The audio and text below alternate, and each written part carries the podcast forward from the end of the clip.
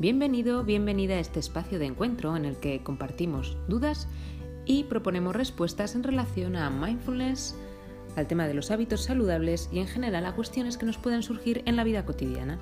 Para empezar quiero darte las gracias por acompañarme en esta aventura y si te quedas conmigo, empezamos.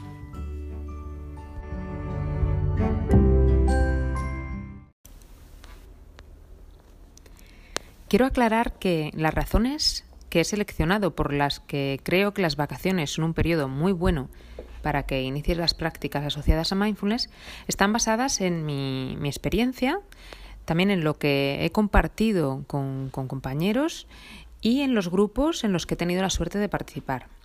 De todas formas, seguro que, quienes conozcáis un poco el tema, se os ocurren eh, otros motivos, ¿vale? Entonces, mm, ya directamente voy a empezar con, con los motivos, con los seis motivos que me han parecido fundamentales, ¿vale? El primero, el primero es porque en vacaciones normalmente dispones de más tiempo libre, se dispone de más tiempo libre.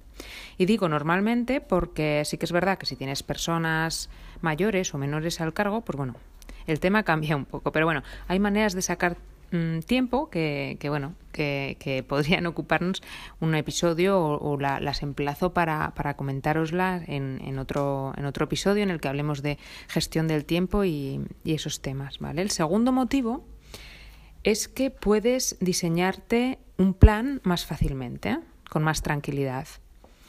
Y así, si, si te va bien, poco a poco, pues puedes ir creando una rutina diaria. La planificación, en mi opinión, no debe ser muy estricta e inflexible inicialmente.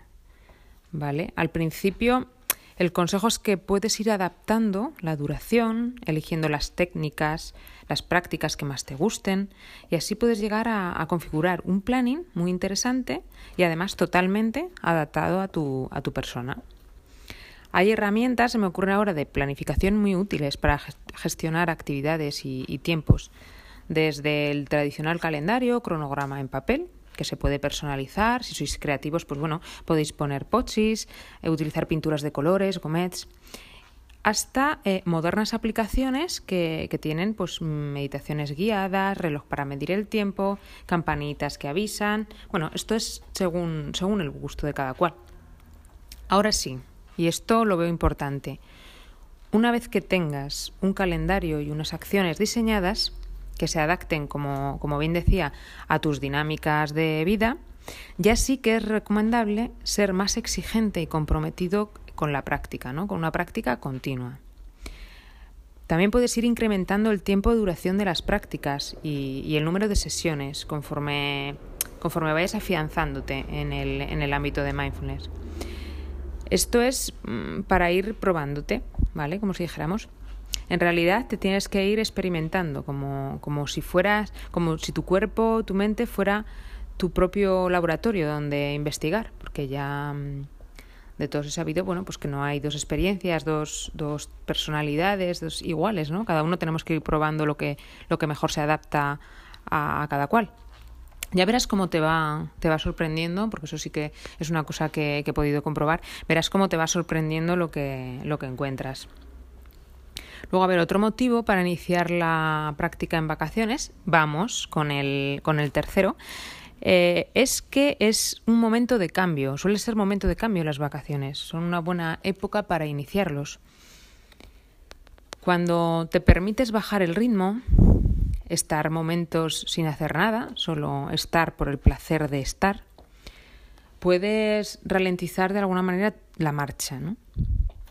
En esos momentos suelen surgir ideas, buenas ideas de hecho, que en muchas ocasiones pueden servir para, mejorar, reorientar tu vida.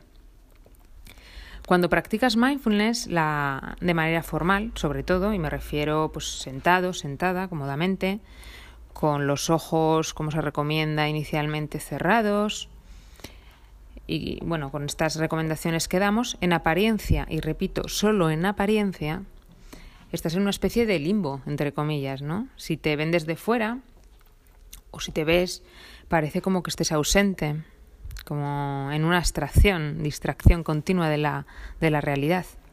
Pero paradójicamente, los momentos de práctica de mindfulness Ahora ya me da igual, técnicas formales, práctica informal, lo que practicamos en la vida cotidiana. En esos momentos es en los que más presente estás. Más consciente eres de los estímulos externos, también de los sonidos que te rodean, de las sensaciones corporales, olores. Lo cierto es que la percepción adquiere una claridad especial. Bueno, pero volviendo al, punto que, que, nos ocupa, estos momentos son, son buenos para el cambio consciente, como decía, ya que son momentos de gran creatividad. Te viene una especie de mm, inspiración desde esa calma cuando practicas, inspiración que a veces pues viene acompañada de soluciones. Sí, sí, soluciones, soluciones a problemas que en la vorágine del día a día, el resto del año, pues son más complicadas de encontrar, pues por todo el ruido que tenemos. Ruido me refiero a externo y también el ruido interno, ¿no? El ruido interno, pues a nivel de pensamiento. Mindfulness en este aspecto y resumiendo el punto, te potencia la creatividad, te deja ver los problemas de otra forma y te permite relacionarte con ellos mucho mejor. Vamos con la cuarta razón. La cuarta razón para empezar a practicar la atención plena en vacaciones es que hace buen clima. Hace buen clima para disfrutar y salir a hacer prácticas al aire libre. Eh, por ejemplo, hay una práctica sencilla que suele gustar mucho cuando la trabajamos en los grupos o a nivel individual. Yo la llamo paseos conscientes y como el propio nombre indica, para ello solamente tienes que iniciar paseos y fijarte, prestar atención a las sensaciones que afloran al caminar. Puedes atender la postura corporal que tienes, sentir la temperatura ambiente en la piel, el ritmo de la respiración, si se acelera, si está tranquilo. Tal vez em, los olores te resulta un estímulo pues fácil de, de observar, observar el estado de ánimo que tienes. Bueno, de estas propuestas puedes elegir una o dos opciones en cada práctica como anclajes o alguna otra que se te ocurra ¿no? y con la que te sientas cómoda, cómodo. Si además podemos practicar, pues ya eh, cerca del mar, en un bosque, prado, cerca de un río, en definitiva, en contacto con la naturaleza, pues todavía se potencian más los efectos eh, en nosotros a nivel, a todos los niveles, a nivel mental, emocional, físico. Eh, esta combinación de mindfulness con el ejercicio físico leve, moderado, hace que la química de nuestro cuerpo se regule. Y es uno de los beneficios, un, beneficio muy, muy interesante que, ofrece mindfulness. Se libera exceso de adrenalina, aumentan los niveles de serotonina, que, está relacionada directamente con la sensación de, bienestar, y obtenemos otros muchos beneficios en este aspecto en el que ahora no, me quiero entretener. ¿vale? Así que pasamos al quinto motivo, el quinto de seis que os he preparado. El quinto motivo es que eh, sirve para recuperar energía y es un buen momento para eso, ¿verdad? Cuando se da el caso de que terminamos antes de las vacaciones con elevados niveles de estrés, ya sea laboral, debido a los estudios, la conciliación, llegamos muy cansados normalmente al periodo vacacional. De hecho, hay estudios que leí un artículo en el que se comentaba que el periodo entre las 72 y las 48 horas anteriores al inicio de las vacaciones suelen haber picos muy importantes de estrés y de ansiedad. Pues bien, la práctica de la conciencia plena te ayuda a centrar la mente. Poco a poco sentimos que el sistema nervioso con la práctica aprende a, economizar recursos, esto es, se tranquiliza.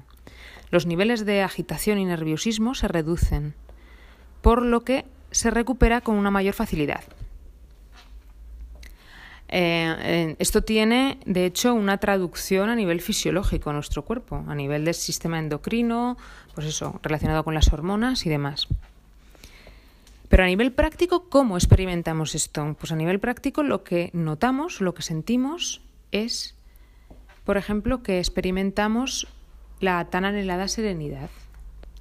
Con la serenidad o con la tranquilidad que esto conlleva, pues em, notamos un cambio en la perspectiva a la hora de percibir las cosas, también las situaciones e incluso las relaciones, cómo nos relacionamos con las personas, con nuestro entorno. Y llegado a este punto, quería hacer algunas consideraciones que me vienen a la mente. Y es que al margen de todo lo anterior, si bien es cierto que gracias a mindfulness se reducen los niveles de estrés, eh, con, con la práctica también nos recuperamos efectivamente del cansancio, conseguimos incluso dormir mejor, junto con otros muchos beneficios de los que ya vengo comentando tanto en este capítulo como en otros anteriores. Pero también hay que comentar que, claro, si recordamos la definición de mindfulness, es atención plena. Y hay que recordar que esto te hace centrarte, si no es un 100%, un 99%, en tus sensaciones, en tu estado de ánimo. Te hace mm, observar, y es una de las prácticas importantes, el flujo de pensamientos, la respiración, las emociones. Entonces es lógico, si lo pensáis, ver que en estados de estrés, de ansiedad, cansancio, como lo que, lo que estaba comentando, moderados, siempre hablamos a nivel moderado, si nos centramos en, todo lo que comenta, en todo lo que comento, pues pensamientos, emociones tal, en nuestro cuerpo, vamos a encontrar probablemente resistencias, incomodidad. La mente y el cuerpo es muy probable que te quieran sacar de ahí, de esa situación, ¿no? Porque no, no se encuentran bien. Entonces, el mensaje importante aquí es, no desistáis. Mindfulness también es observar esas resistencias. Desde una perspectiva neutra, podemos decir que es como bailar con esa incomodidad y utilizar esa situación como objeto de atención o como anclaje al igual que utilizamos en otras prácticas, por los pensamientos, las sensaciones. ¿Qué tenemos que hacer? Bueno, pues debemos de intentar dejarlos pasar, dejar pasar sin, sin aferrarnos a esas resistencias, sin aferrarnos a, a ese malestar. Porque lo cierto es que todo, y eso está comprobado, lo tengo comprobado personalmente, todo eso es temporal. Y como a mí me gusta decir, detrás de la calma, detrás de la tempestad, perdón, te aseguro está la calma. ¿Mm? Esto es como si fuera echar un pulso a esas resistencias, pero no un pulso a ver quién es más fuerte, sino para ver quién es capaz de, permanecer más. ¿no? La, quietud de tu ser o las resistencias. Bueno, os reto, os reto a que lo, a que lo intentéis, si os, sucede que, es, que es fácil. Y bueno, ya mm, voy a llegar a la sexta razón o el último motivo por el que es bueno iniciar la práctica eh, en este momento y es generar el hábito. Si generas el hábito de practicar durante las vacaciones, en este caso durante las vacaciones estivales, me da igual, o durante otras vacaciones, en otro momento del año, te será mucho más fácil continuar el resto del, del año y así prolongar sus beneficios en el tiempo y los beneficios pues cuando más lo necesites. Y sin más, espero que te haya sido de utilidad este episodio y quiero terminar diciendo que tal y como comentaba antes, cada persona tiene que buscar sus propias razones para iniciar la práctica. Lo que te aseguro es que supondrá un antes y un después en tu vida.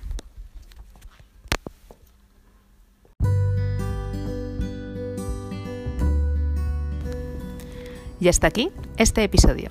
Te invito a que nos encontremos en una próxima ocasión. Muchas gracias por tu compañía y que tengas un muy feliz día.